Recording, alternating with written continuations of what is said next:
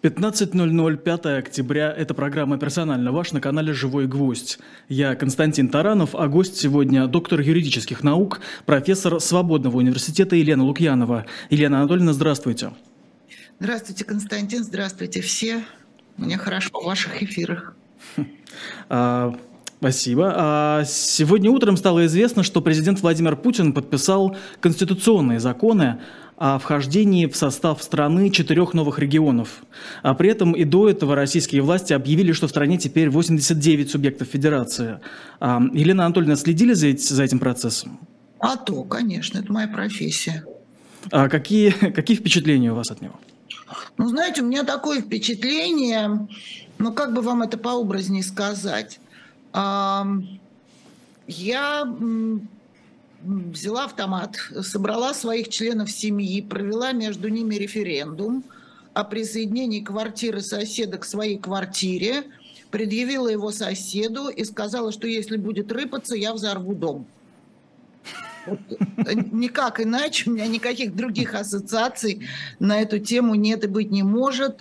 Ну, если уже говорить строго, более строго юридически, то это, конечно, э, можно было бы, если бы там не стреляли э, не стреляла артиллерия, не гибли люди, то это можно было бы назвать международно-правовым хулиганством.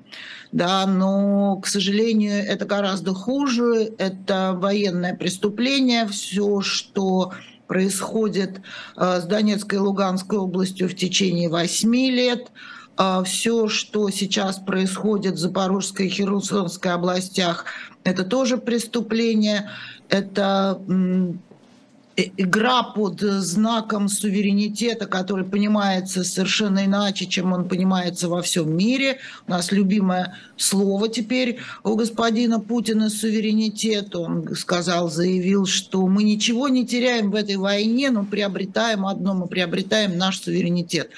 Вот э, многие говорят, что он пользуется устаревшим, так называемым вестфальским э, понятием суверенитет, но если а теперь уже это понятие суверенитет размылось, и в современном международном праве оно совершенно иначе употребляется, все верно, с одной стороны. С другой стороны, если мы вспомним Вестфальский мир – и появление вот этого слова, хотя в, самом, в самих договорах, которые обеспечили Вестфальский мир, слова суверенитет не было, потому что договор был написан по латыни, а в латинском языке этого слова нет. А, на самом деле, вот я просто эти дни сижу и думаю, суверенитет и мир, суверенитет и война. А слово все-таки суверенитет, термин суверенитет было термином для прекращения войны – для прекращения там где-то шла 30-летняя, где-то 80-летняя война, это были религиозные войны, и вот это слово, оно, этот термин, это право, которым наделили государство, и, значит, э, и вассалов, э, эм, там каких-то правителей, чтобы прекратить войну. То есть изначально Э, термин суверенитет использовался для прекращения войны. А сейчас слово суверенитет, оно использовано одной единственной страной, одним единственным правителем для развязывания войны. А в промежутке между Вестфальским миром и сегодняшним днем слово суверенитет, термин суверенитет употреблялось для разрешения споров. То есть вообще все поставлено эм, с ног на голову. И вот что такое эм, игра в понятия, имитация, имитация процедур. Вообще это позорище, конечно, редкое, которое говорит о, об очень низком образовательном уровне этих людей, которые играют такими словами, играют на грани, на грани мировой войны, и какая опасность оказывается чисто языковая, чисто терминологическая э, вот в этих играх. Вы, вы отметили, что слово суверенитет использует только э, российская да, сторона. Однако я помню, как очень многие страны еще ну, в начале года часто заявляли, мы поддерживаем целостность и суверенитет Украины. То есть для них это, ну, то есть это было очень часто во многих, насколько я помню, в официальных заявлениях. Нет, а, я, я не говорила, что только одна сторона употребляет. Я говорила, что эта сторона употребляет слово суверенитет совсем иначе, чем mm. его употребляют все люди на земном шаре сегодня, ну, может быть, за исключением какого-нибудь племени африканского, которое может объявить свой э, суверенитет от другого племени, а, употребляют совершенно в другом смысле, как э, термин для разрешения споров, для разрешения конфликтов. Суверенитет же употребляется как вот здесь Э, очень много появилось международно-правовых, то есть общечеловеческих правил. Они уже не просто сформулированы где-то в нашей голове, а сформулированы в международно-правовых документах, которые государства один за другим подписывают и принимают, и это становится их внутренним правилом. Ну, например, права человека. Да? Уже э, права человека перестали быть внутренним делом государств, у которых в конституциях это записано, потому что все они присоединились к международно-правовым правилам и критериям этих ну, а, смотрите, а вот президент Владимир Путин условный, например, сказал бы в этом случае, что а вот в тех странах, которые это подписали, тоже есть свои проблемы с нарушением и прав человека, и тоже и конфликты начинали. Он там исторически, он же постоянно в историю делает эти отсылки. Это одно другому не противоречит ведь совершенно. Ведь если там есть нарушения, то это, эти нарушения рассматриваются международным сообществом, международными правовыми, международными судами, под юрисдикцию которых подпадают те или иные страны в разных частях. Есть Европейская конвенция, есть Американская конвенция о правах человека. И это, это уже перестало. Да, нарушения, наверное, есть везде. Но кто определяет, каковы эти нарушения, а, в чем они состоят, какие критерии для того, чтобы предотвратить эти нарушения, какое должно быть законодательство внутри. Уже не определяют государство, уже определяет международное сообщество. Это не только касается прав человека, это касается войны и мира, правил э, поведения э, с военнопленными, э, правил оказания гуманитарной помощи. Таких правил стало очень много – как только государство заключает какой-либо международный договор, оно само ограничивает свой суверенитет. Она говорит, я буду выполнять вот эти правила. А что такое суверенитет в старом его понимании? Это бесконечное верховенство государства при решении своих вопросов внутри страны за ее пределами. И вот когда государство подписывает первый, первый международный договор, оно говорит, я свой суверенитет в этом плане ограничил, я теперь буду соблюдать вот эти правила. Я беру на себя эти обязательства. Вот понимаете, сегодня очень интересное такое событие произошло, очень закономерное. А, есть международная конференция конституционного правосудия. Большая-большая организация, в которой входит больше ста стран. И вот сегодня а, должен был стоять вопрос о том, может ли в этой организации принимать участие Конституционный суд России. Потому что из Европейской он уже вышел, ассоциация, а тут Всемирная ассоциация. И Конституционный суд э, сегодня российский упредительно, понимая, что его безусловно исключат, он сам вышел из этой организации. Равно, ровно так же, как из Совета Европы вышла Россия не так давно, эм, понимая, что исключат из Совета Европы, ровно так же, как вышла из Болонской системы, а, потому что понимала, что за нарушение академической свободы, а, свободы образования и науки ее исключат. Вот, э, вот это все как бы вот такое международно-правовое хулиганство – а, хэштег э, «делаю, что хочу» в одно слово, да, вот так понимается суверенитет э, сегодняшней российской власти. Творю, что хочу. Для меня никто не указ. Мое верховенство, вот что значит, собственно, слова Путина, что во всей этой войне мы приобретаем свой суверенитет. То есть в общем, такой мальчиш-плохиш, если бы этот плохиш, еще повторяю, не стрелял, это можно было бы сказать, что просто хулиганы призывать кого-то к ответу, но теперь это уже международный преступник. Скажите, а вы вот, э, да, тоже сравнивали это с хулиганством, а, вот в плане референдумов. А можете объяснить, э, ну, как-то, может быть, с научной, с профессиональной точки зрения, а, если как-то вот по пунктам, что произошло не так с этими референдумами, и, с этими референдумами и с их признанием а, в Москве? Ну, смотрите, прошло не так практически все.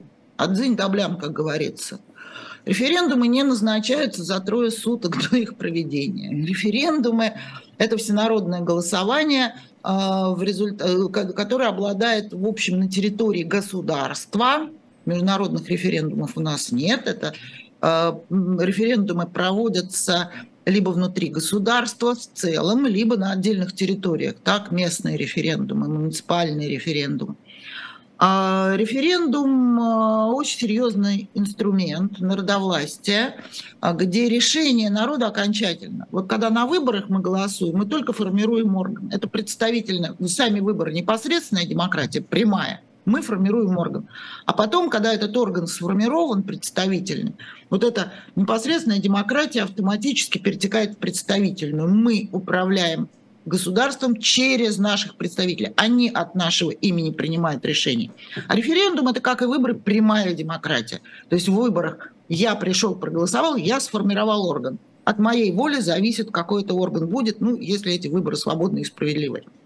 Референдум – это то же самое. Я принимаю решение, а оно является окончательным. Поэтому во всем мире очень строгие требования к проведению референдума. Ну, например, вопрос, который выносится на референдум, должен быть сформулирован строго так, чтобы на него можно было дать только однозначный ответ «да» или «нет».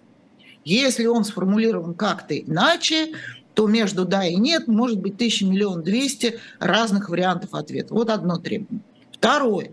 Референдум должен э, иметь период к нему подготовки, чтобы люди могли разобраться, в чем проблема, э,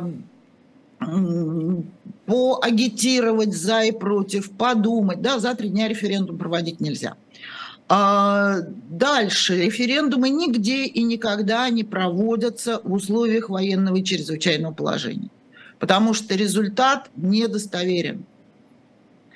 А, ну, я думаю, этого достаточно. Можно еще много всяких mm-hmm. штук сказать интересных про референдум. Ну вот давайте, это первое. То есть сами референдумы были проведены черти как, а, непонятно каким образом считались голоса, составлялись списки избирателей, все это было на пеньках. Дальше. Давайте так. Чтобы принять в состав России иностранное государство, смотрите, иностранное государство – то есть у которого есть территория, гражданство, публичная власть. Для этого действительно нужно провести референдум в этом иностранном государстве о том, что она хочет вступить в Российскую Федерацию, и после этого заключить договор, который будет проверен Конституционным судом, и если там не найдут э, противоречий Конституции в этом договоре, то потом принимается федеральный конституционный закон, если Россия согласна. Это одна процедура. Вторая процедура, когда это по нашему законодательству, по федеральному конституционному закону о порядке принятия в Российскую Федерацию образования в ее составе нового субъекта. Теперь другой вариант. А в Российскую Федерацию принимается не самостоятельное государство, а часть иностранного государства. Вот тогда процедура совершенно другая. Тогда нужно проводить референдум в России и в этом иностранном государстве, а не в его части. Угу. Это по российскому законодательству. По Конституции Украины такие референдумы вообще недопустимы. Если мы берем... Ну ладно, ЛНР, ДНР уже проехали 8 лет назад, хотя это, в общем-то, то же самое. Это области административно-территориальной единицы в составе Украины. Смотрите, Они... а разве то, что мы, разве то, что Москва а, признала эти, а, собственно, регионы независимыми территориями, не решает эту проблему чисто формально? Не решает, не решает, потому что она э, признает не все равно не знамо что. Там же по процедуре они не отделились, не стали самостоятельными государствами.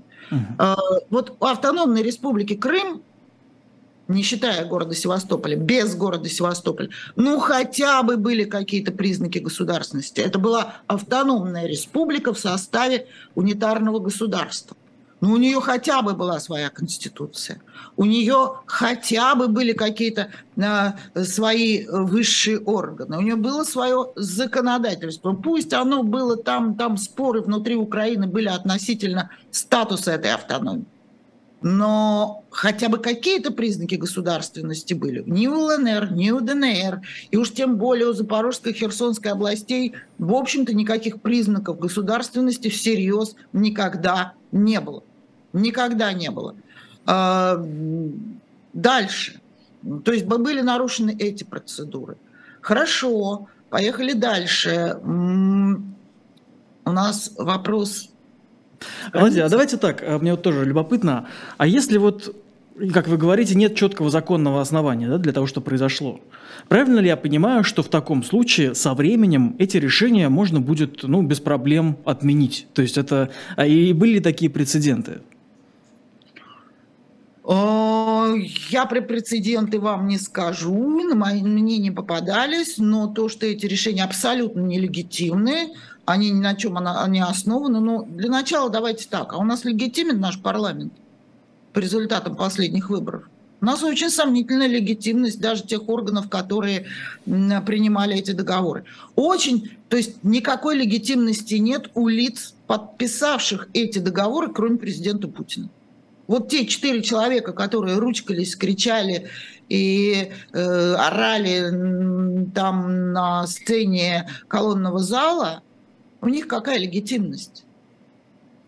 Ну, насколько я помню, никакой, знаете... Никакой, да... никакой легитимности у них реальной нет. А, я, я вот вспоминаю свою, свои лекции университетские, по-моему, это была политология, и там было сказано, что один из видов легитимности, это вот как пример нам давали мафию. Если народ признает кого-то легитимной властью, то у них есть свой вид легитимности. Это не может быть в данном случае а, уместным сравнением. То есть у них все-таки, если люди признают их элитой, наверное, может быть, они какая-то... Я все-таки не политолог, я юрист. А. Такой легитимности не существует. А, хотя я думаю, что на эту тему можно было бы подумать. А, ну, понимаете, у нас тоже признают Навального как борца с коррупцией его штабы, но государство его не признает, да? А как мы здесь будем? Общественная легитимность, государственная легитимность. В международном правовом, конечно, смысле никакой легитимности у лиц, которые этот договор подписывали со стороны вот этих новых четырех субъектов, тоже, конечно, нет. Теперь еще один вопрос. Вот Конституционный суд взял этот договор на проверку. Он его взял на проверку. Меня вот это больше даже интересует, нежели все остальные липовые как бы штуки э, с референдумом, с подписанием договора. Вот он должен был этот договор проверить. А, а проверить он его, ну, трудно. Он уже с Крымом запнулся очень сильно. У него было семь серьезнейших ошибок. И вот он начинает э, принимать четыре документа, четыре постановления – о, о, о, о соответствии Конституции каждого из четырех договоров. Но они чуть-чуть разные, ДНР, ЛНР. Одна схема, Запорожская, Херсонская, другая схема. Накануне э, вот этого подписания, этой проверки, вдруг ночью в 0 часов 28 минут э, появляется документ, э, указ президента о признании независимости Запорожской и Херсонской областей. То есть ребята забыли, провозгласить свою независимость вообще. Они просто забыли это сделать. Не, не просто забыли, они даже сказали, а зачем нам ее объявлять? Нам ее не надо. То есть вообще тогда по другой процедуре нужно было принимать. Но все-таки чухнулись, видимо, Конституционный суд подсказал вовремя, а как мы будем проверять договор – если мы эти государства не признали, эти, эти, эти части, эти территории не признали независимыми. Но уж не говоря о том, что границу этих территорий нормальных нет, и мы видим, что третий день идет какой-то разговор об этих границах, о том, что они непонятные, что они двигающиеся, то ли они 91 -го года, то ли они 14 -го года, то ли они двигаются вместе с линией фронта. Песков отвечает какую-то несуразицу о том, что потом мы будем доголосовывать голосовывать на референдумах. Ну, в общем, это какой-то такой тупиковый вариант, который, по идее, почему я начала с того самого соседа, который э, в своей семье под дулом автомата провел референдум о присоединении квартиры, да, соседний к себе и сказал, что в противном случае он взорвет дом. Потому что выглядит это на самом деле так. Можно, конечно, тут э, написать многотомные исследования обо всех ошибках вот этой процедуры, но есть ли смысл? Это фейк абсолютный. Это абсолютный фейк. Это какая-то такая мистификация на уровне даже не знаю чего. Это просто какая-то бредятина, фигня какая-то правовая. Она не подлежит нормальному юридическому анализу, потому что это имитация, фальсификация, хулиганство, да что хотите, но только ненормальная какая-либо процедура, которую кто-либо когда-либо признает, ну, может быть, за, за, за исключением каких-нибудь островов, зависимых сильно от России в каком-нибудь океане. А смотрите, в таком случае, да, учитывая э, такой хаос, да, учитывая то, что действительно ситуацию трудно понять, а у вас возникло какое-либо понимание э, того, вот зачем это все сейчас так быстро делалось, да, ну вот особенно учитывая, да, вы упомянули, что границы этих регионов а, пока не ясны. Ну, понимаете, здесь же как? Мы же не можем а, нормально оценивать творчество душевнобольных. А, да, предположение, конечно, есть. Ну, допустим. А, таким образом, будучи загнанными в угол и терпя поражение на фронте, российское руководство хочет поднять ставки в переговорах о мире. Что теперь это территории мои, а наши, теперь мы обязаны их защищать с точки зрения нашей военной доктрины, то есть это наши территории, значит, мы теперь их обязаны защищать, если раньше вы нам задавали вопрос, а что вы туда вообще пришли, и какой такой русский мир, какая такая денацификация, теперь это наши территории, мы их можем защищать, свои территории мы можем защищать, это уже не агрессия, любым способом, вплоть до применения ядерного оружия. Повышение ставок в переговорах о мире – а повышение ставок, ну, я не знаю, каких еще. А нормальному рациональному мозгу вот эти действия не подвластны. Это иррациональное поведение. Иррациональное поведение, оно либо вызвано какими-то патологиями изначальными в видении мира и России в нем – либо какими-то сиюминутными тактическими шагами, когда такой цукцванг, и непонятно, что дальше делать. И получается, одно за другим влечет все больше и больше ошибок в принятии решений, где каждое последующее решение хуже предыдущего. По-другому это вряд ли можно объяснить, но вот э, все-таки я бы творчество душевно больных не оценивала, хотя это очень опасно для страны и мира в целом сегодня. Смотрите, вы говорите душевно больные, да, а, но могу я провести такую параллель? Меня еще не было, но была здесь такая страна, СССР, в составе которой а, числились страны, ну, нынешние страны Балтии, да, и тоже весь мир не признавал, и тоже они были, ну, то есть там была и советская армия, и все прочее. А, можете сказать, в чем, ну, вот в разница в данном? Это тоже же были такие вот республики, ну, ну территории, э, скажем так, да? И сейчас ну, здесь тоже. Э, то есть в чем... Смотри, это, это все-таки разница, потому что э, в этих странах были введены, э, согласно пакту Молотова-Риббентропа, все-таки войска советские, а, и они сменили искусственно, так же, как это было сделано в Крыму. Это была чистая аннексия, потому что то, что сейчас происходит с ЛНР, ДНР, Запорожской, Херсонскими областями, это даже не аннексия. Эти территории не захвачены, там не сменено хотя бы под какой-то легитимностью э, реальное правительство. Это просто вот, вот такой, опять же, новый вид нужно преступлений э, международных устанавливать. Э, нарушение управляемости, вмешательства управляемости иностранного государства, части иностранного государства. А, вот никто, еще таких преступлений у нас нет международных, таких правонарушений, но я думаю, что рано или поздно это должно появиться в каких-то международных договорах, потому что сама жизнь диктует. Нет, нет, нет, а, то там была чистая аннексия, а, с, так же, как в Крыму. Мы помним, как в Крыму это было. Вот просто Прибалтика 1939 года и Крым – это просто один сценарий, просто один сценарий ходят э, зеленые человечки или войска, э, сменяют э, э, законно избранный парламент, вывешивают другой флаг, устанавливают, присоединяют эту часть территории к себе. Вот как-то так это было сделано при всем при том. Вот это называется аннексия. И эту аннексию действительно э, в течение многих лет э, э, не признавали, не признавала часть иностранных государств, и поэтому на сегодняшний день у нас страны Балтии, они говорят, что они в течение 40 лет, там с 40 с лишним лет, были под оккупацией. А, есть разница, вот просто даже процедурно разница. Угу.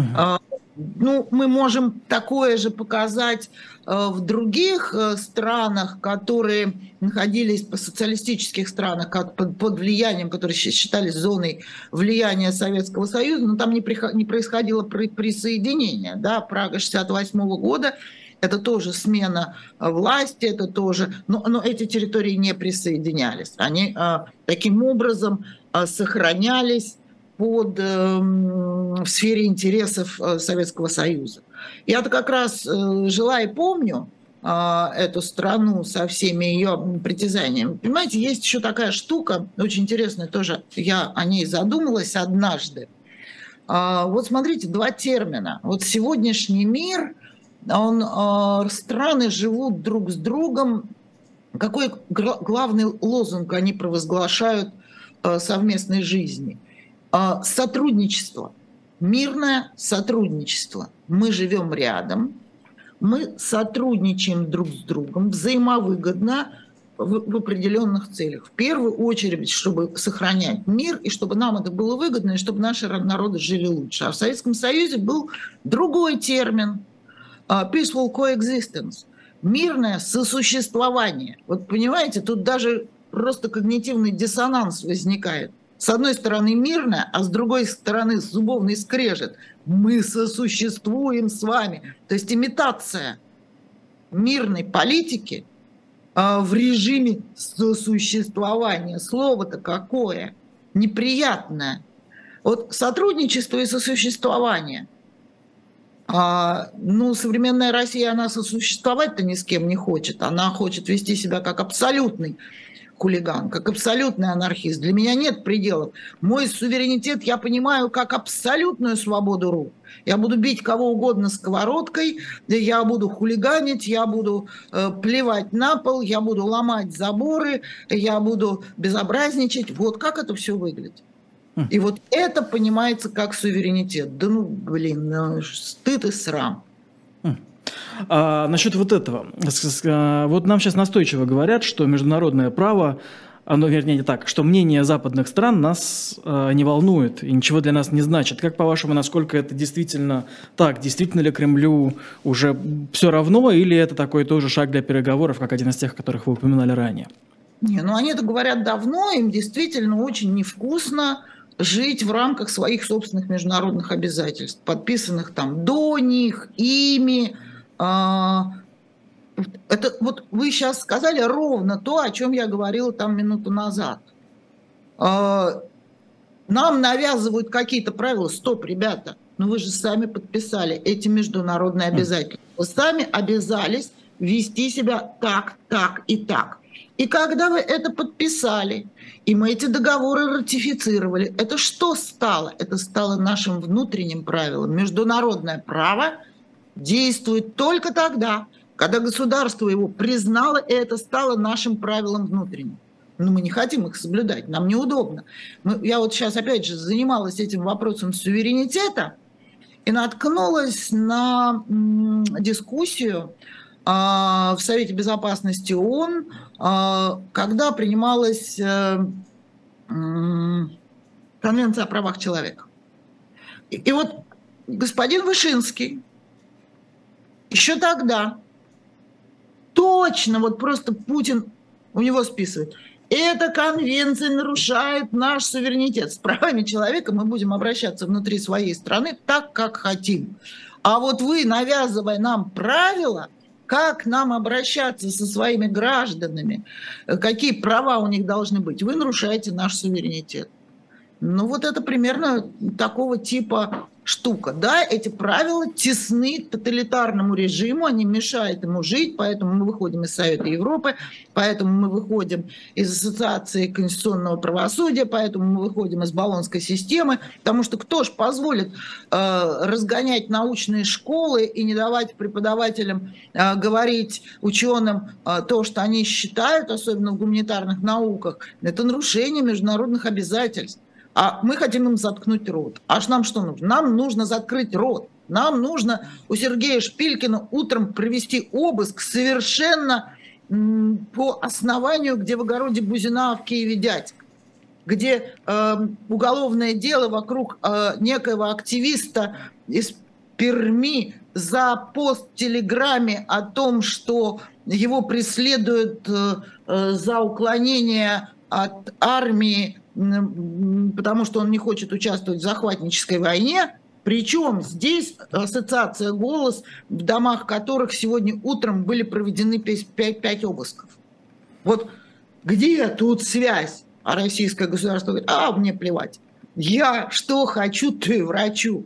Я поэтому пермскому активисту проведу обыски у наблюдателей за выборами.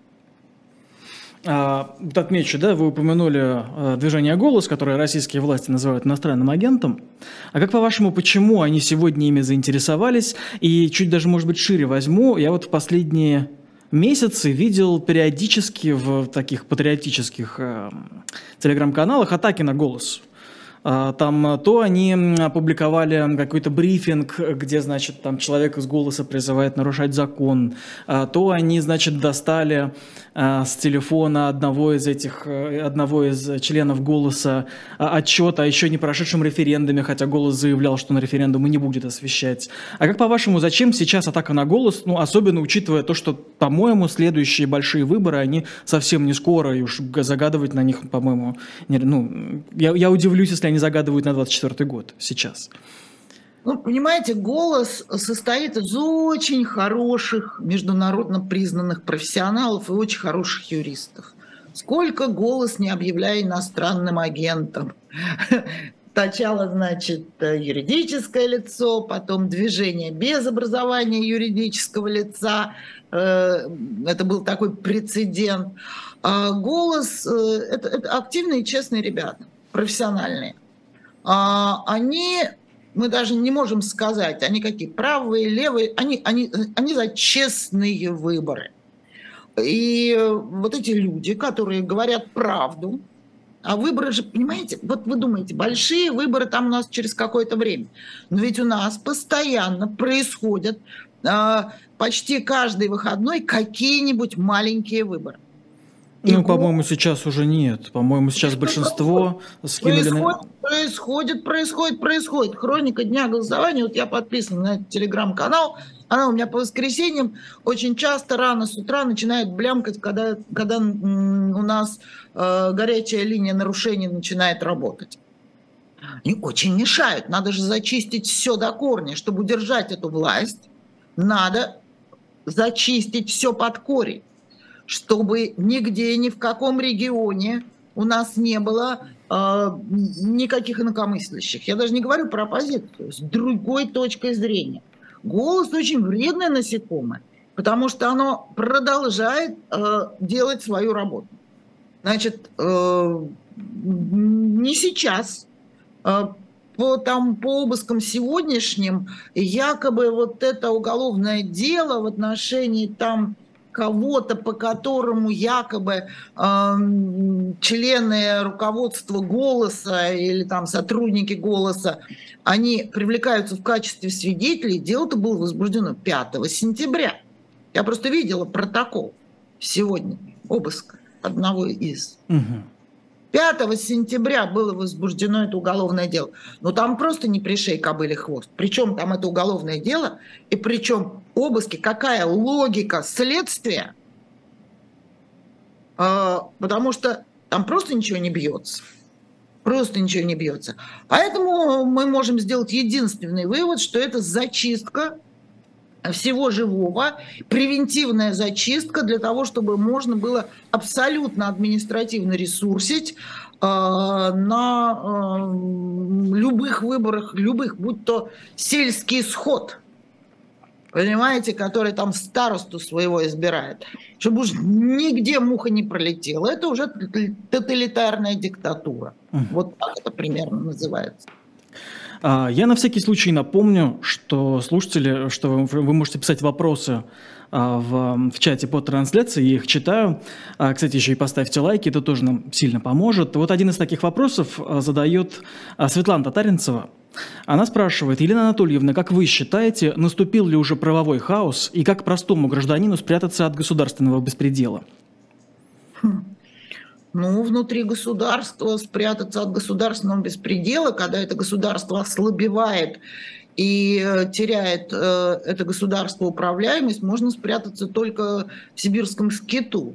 Поэтому, э, к сожалению, либо вы живете внутри этого хаоса, пытаетесь с ним бороться, либо вы покидаете эту территорию, э, чтобы оказаться вне этого хаоса. Просто, эм, конечно, тем, кто сейчас в России, особенно юристам, адвокатам, работать очень тяжело. Очень тяжело, и хочется опустить руки, и хочется сказать, да наплевать на все это, я больше это, этим заниматься не буду, потому что здесь никакого права нет.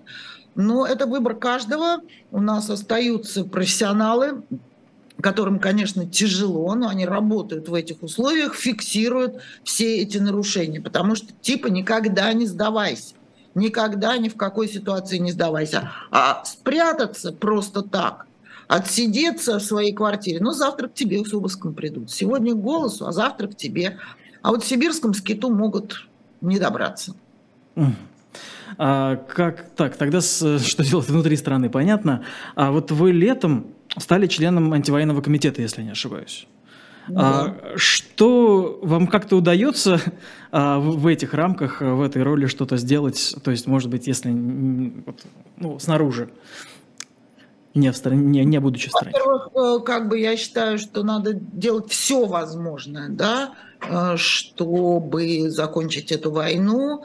А, это, это, это, это много всякой работы это сегодня в том числе это помочь э, тем, кто мобилизуется э, незаконно, э, как бы предотвратить эту незаконную мобилизацию. Это людям, которые хотят покинуть Россию и не жить в этом хаосе, и в то же время не бегут в сибирский скит адаптироваться за пределами страны. А, поскольку отношение к России и россиянам, начиная с февраля месяца, очень сильно в мире изменилось. И в ряде стран оно, ну, как минимум напряженное, то, естественно, этих людей уже несколько миллионов, которые оказались с начала войны за пределами страны, им тоже нужна помощь. А, нужна помощь и когда международные организации говорят, а с кем нам разговаривать?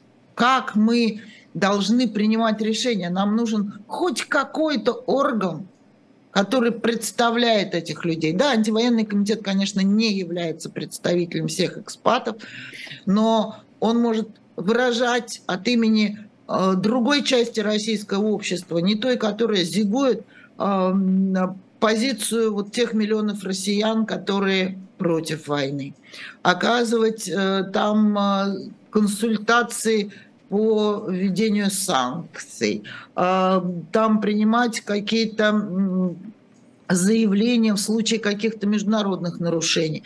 Поэтому, ну, конечно, это достаточно условный орган, но он реагирует на... Это, это, это конечно, онлайн, и это, конечно, люди, э, живущие в разных концах Земли, но вот варианты реакции, как нам точнее среагировать, чтобы никому плохо не было, чтобы не было плохо э, релацированным экспатам, э, тем, как, какая наша позиция, что мы думаем в отношении там, преступлений России в Украине, как оказывать помощь Украине, когда мы же прекрасно понимаем, что рано или поздно нам за все это отвечать. Нам за все это, всем россиянам, всем носителям паспорта отвечать за эти преступления, в том числе восстанавливать Украину.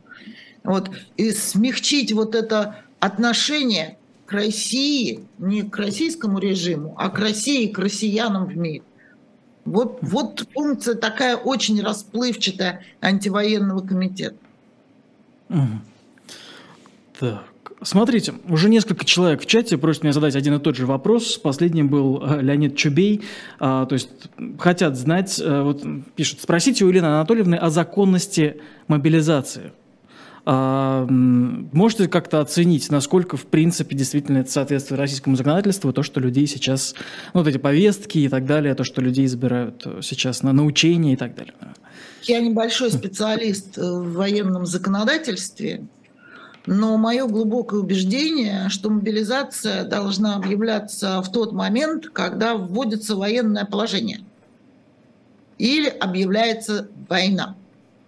Причем это военное положение, ну, допустим, оно может быть введено на отдельных территориях. Вот, угу. вот эти две вещи, они как бы м, взаимосвязаны. У нас получается вот такая непонятная мобилизация при отсутствии военного положения и войны. Ну, понятно почему, потому что в условиях военного положения у государства совершенно другие обязанности то есть у нас фактически оно введено в экономике. Военное положение в отношении там целого ряда предприятий, они переведены на круглосуточный режим без специальных доплат. Э, это, это, это уже сделано. Но в целом, на мой взгляд, она недостаточно обоснована. Это мобилизация. Мобилизации должны быть при всем при том цели и задачи. Для чего? Раз. Второе. А, конечно, сам указ президента о мобилизации, он чрезвычайно юридически дефектен. Просто вот все, что происходит сейчас с отловом людей на улицах, с призывом без медкомиссии, а, а, это все дефекты юридического документа под названием указ о мобилизации, потому что он сделан ну, чрезвычайно дурно. Он у него огромная правовая неопределенность, позволяющая истолковывать а, представителями Министерства обороны в лице военкома в любую совершенно сторону. И вот я знаю, что сейчас очень многие говорят, а вот тут Путин сказал, что нужно там только в соответствии с указом. А вот Шойгу сказал, что нельзя тех и других и третьих призывать. Но военкомы не а, пользуются, не могут э, при призыве апеллировать к тому, кто что сказал. Дайте, пожалуйста, четкий документ, в котором написано, таких берем, таких не берем, этих можно, этих нельзя, обязательно медицинское освидетельствование предварительно. И тогда бы, наверное, такого количества нарушений не было. В принципе, вот такие документы, а, они называются неправовыми, и они, в принципе, не должны издаваться и применяться. И, по идее, а, если бы кто-либо обжаловал этот документ, э, этот указ президента каким-то образом, э, нормальной системе правосудия он бы мог быть признан ничтожным. А каким Но... бы образом это можно было бы в теории сделать? Слушайте, ну о чем мы говорим, о как, в какой теории, когда да.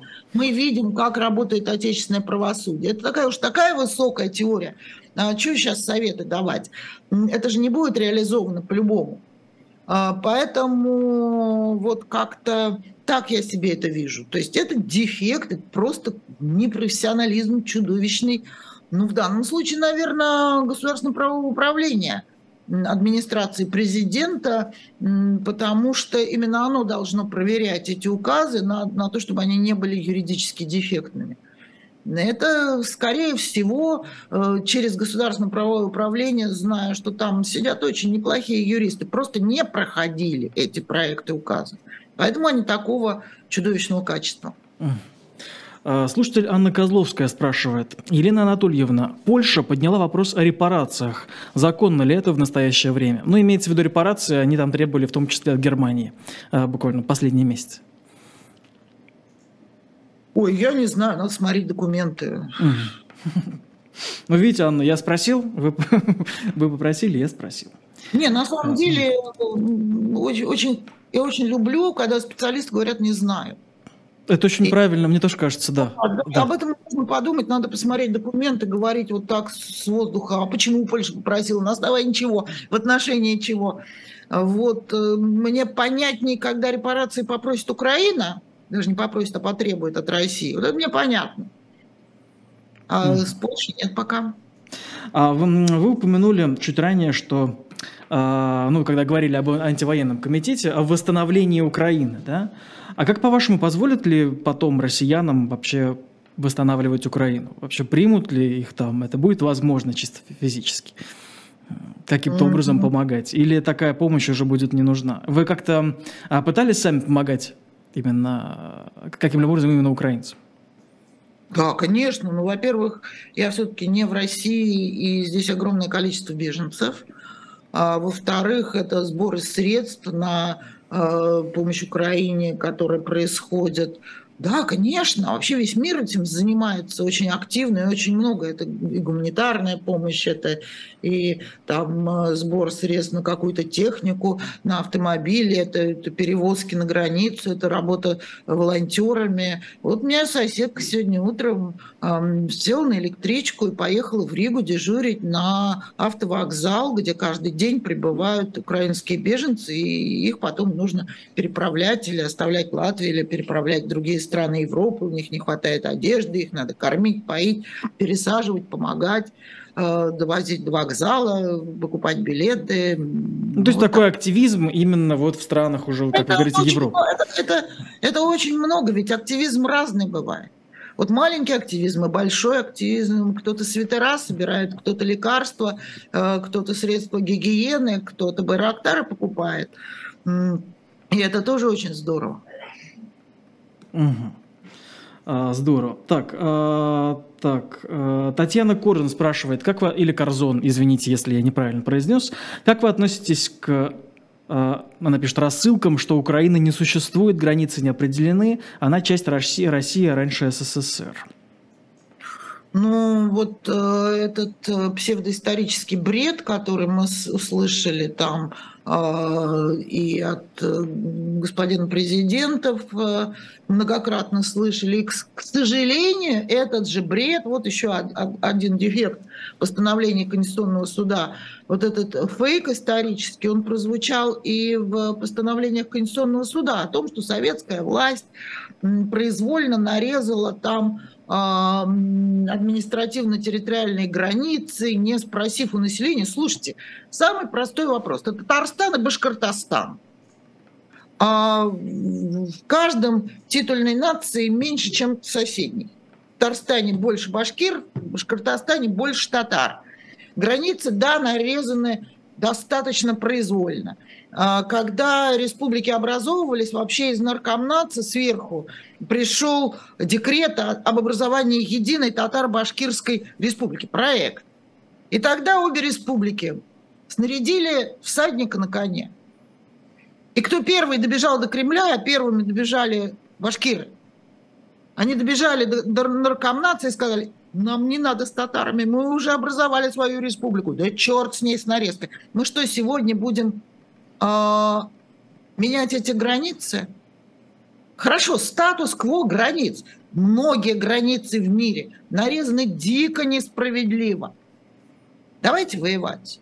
И именно поэтому нерушимость границ, как бы они ни были исторически нарезаны, стала одним из главных, одной из главных гарантий мирного процесса. Да, в истории много несправедливого, нечестного. Но давайте эти границы сохраним, иначе мы будем воевать бесконечно.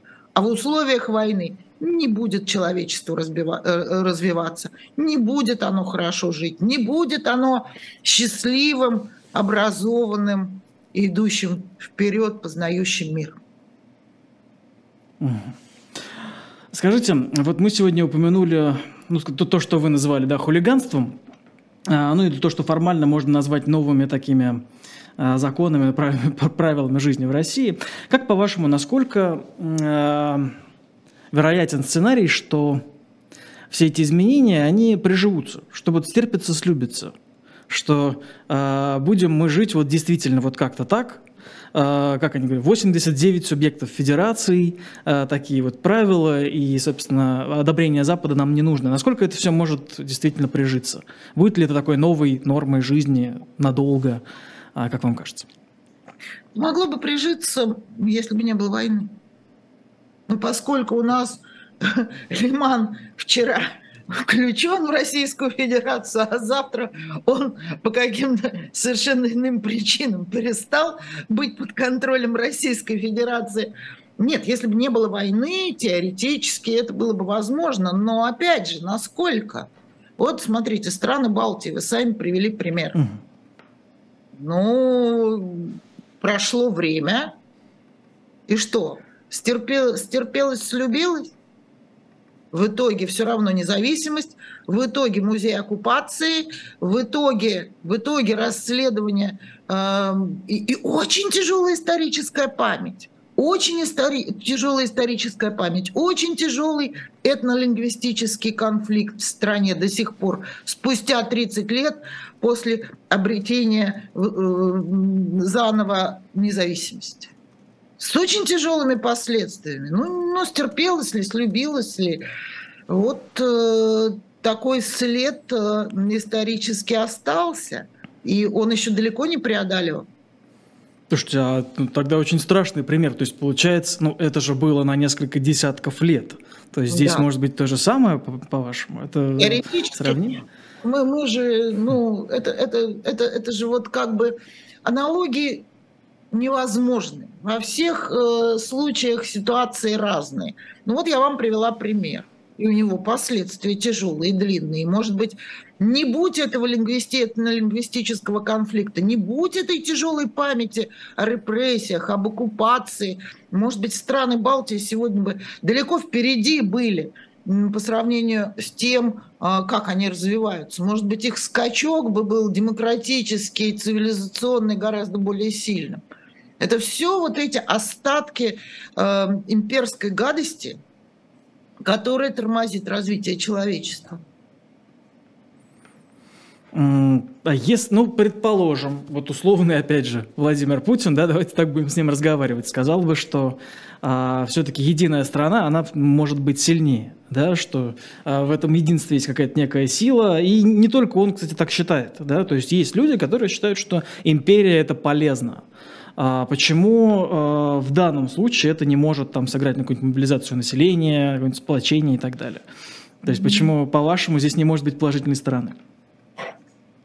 Ну, потому что, э, ну, это, во-первых, это, это, наверное, все-таки последняя империя, которая осталась в мире. Все-таки империи разваливались, исчезали, тяжело умирали, Э, какие-то еще остатки есть у, у бывших империй, но в принципе история доказала, что это неэффективно. Это неэффективно, что независимые страны развиваются в сотрудничестве с другими странами лучше. У нас остаток, э, остатков империализма – это всегда какие-то стычки, это, это всегда какие-то войны, это всегда какие-то конфликты языковые или какие-то еще. Теперь давайте все-таки о России. Я, мы не берем сейчас страны Балтии и, или другие советские республики, а, которые стали самостоятельными, независимыми 30 лет назад. Давайте возьмем саму Россию. Ведь она сама по себе, даже без этих оставшихся республик, очень большая страна с очень условно нарезанными границами, с очень сложной за последние столетия федеративной а, где вот э, в зависимости от того, насколько был силен центр, насколько он был диктаторский, а, ходило, ходили такие волны центробежных и центростремительных а, движений в отношении у частей этой России. Вот 20 век и 21 век мы видим вот эту синусоиду – центробежных, центростремительных тенденций. А страна, которой очень трудно управлять. А если не учитывать а, особенности культурные, религиозные, языковые всех народов, которые объединены под этой российской крышей. Мы видим, что есть два способа. Один использовался очень мало, и мало э, как бы у него опыта, это настоящий федеративный опыт. Когда не центр силен, а сильные регионы. Когда центр не грабит регионы, регионы живут в соответствии со своими национальными там, традициями, обычаями, языками, э, получают достаточно большие бюджеты. Вот этого опыта было очень мало в России. Я не знаю, если вот эту федерацию восстановить так, как она записана нормально в принципах Российской Конституции, что будет? Захотят ли они? Смогут ли они? Мы тут будем смотреть, вот Сергей Алексашенко всегда говорит, ой, да нет, экономически, скорее всего, они останутся вместе, потому что единая энергосистема, единая э, система дорог, э, малонаселенная страна на такой огромной территории. Мы не пробовали, мы не знаем. Просто мы видим, что только в условиях жесткой вертикали это можно держать в кулаке, и регионы-то этим недовольны. Они несчастливы, они все время стоят с протянутой рукой перед федеральным центром, который забирает львиную долю их средств. Извините, а Но... можно я уточню? А вот вы говорите недовольны, несчастливы. А, тогда у меня два вопроса. А, почему, на чем вы основываетесь, когда это говорите? А во-вторых, если даже если это так, а имеет ли это значение, учитывая, что ну, мы видим, что протестный потенциал нулевой? Ну, или если не нулевой, но он почти, почти нулевой. А вот вы откуда это взяли? Ну, потому что я не вижу никаких против... То есть я вижу очень маленькие выступления, очень маленькие возмущения, и они ничем, ничем не заканчиваются. Вы, вы оцениваете ваш взгляд в данном случае, если вы политолог, недостаточно вооружен. Угу. Вы же не исследовали социологию серьезную в этих внутри регионах. Это же вот очень поверхностное, на основе совершенно открытых данных, но вообще-то, на мой взгляд, картина совершенно другая. И она была другая. И она была и в начале путинского правления. И по, по, любая централизация мощнейшая, она же э, объединяет регион. Посмотрите, сколько у нас мер за 20 лет путинского правления было дефедерализационных. Как отнимали полномочия, отнимали деньги, отнимали то, отнимали другое. У нас же нет справедливых выборов в этих самых регионах. Вот вам к вопросу об обыске э, у руководителя асоци... движения «Голос». Почему? Потому что если там провести нормальный, свободный, справедливый выбор, у нас будет совершенно другая картина. И а... такое электоральные султанаты, да, э, по определению Дмитрия Орешкина. Это те самые регионы, где наиболее злостно фальсифицируются результаты выборов. У нас нет достоверной картины. Мы не мерили температуру. Но поскольку вот э, я все-таки дочь последнего председателя Верховного Совета СССР, я помню, что это такое было, когда вот это все выпустили наружу, великую дружбу народов и великое социалистическое единство, как они собрались на съезде народных депутатов СССР, и что они говорили, когда эта правда вышла наружу. Я это помню очень хорошо. И оказалось, что вся эта дружба фактически миф, что есть огромное количество нерешенных национальных проблем э, внутри субъектов и автономий, и больших республик. В итоге большие республики отделились, а парад суверенитетов авто, автономный, который начался в 1989 году внутри России, вы просто этого не помните. А куда это все делось? Да никуда не делось никуда не делось. Опять же, с 2000 года пошла дефедерализация. И эти проблемы просто загнаны внутрь. Мы их не видим а, невооруженным взглядом. Нужна система нормальных исследований, и мы увидим, если это вырвется наружу, просто-просто пламя вулкана. Елена Анатольевна, спасибо вам большое э, за то, что объяснили этот разговор. Э, вот, э, я напомню, что в программе «Персонально ваш» Елена Лукьянова, э, доктор юридических наук, профессор Свободного университета, а дальше у нас э, на живом гвозде, уже через несколько минут буквально будет особое мнение э, с журналистом Сергеем Пархоменко. Его, напомню, российские власти считают иностранным агентом. Еще в 17.05 э, после этого будет программа уже «Слух эхо» с журналистом Антоном Орехом. А, он будет в студии, а по Зуму, собственно, Алексей Венедиктов, журналист, которого также российские власти считают иностранным агентом. В 19.05 особое мнение с Глебом Половским, политологом, и в 8 уже цена вопроса, а там у ведущей Лизы Аникиной будет Сергей Алексашенко. А, параллельно с этим в 18.05 на канале «Дилетант» в Ютубе смотрите а, программу «Цена победы». А, там историк Дмитрий Прокофьев расскажет о мобилизации 1941 года. Спасибо всем слушателям. Э, это была да, программа «Персонально ваш». Всем, всем всего хорошего. Пока. Спасибо всем мира. Счастливо.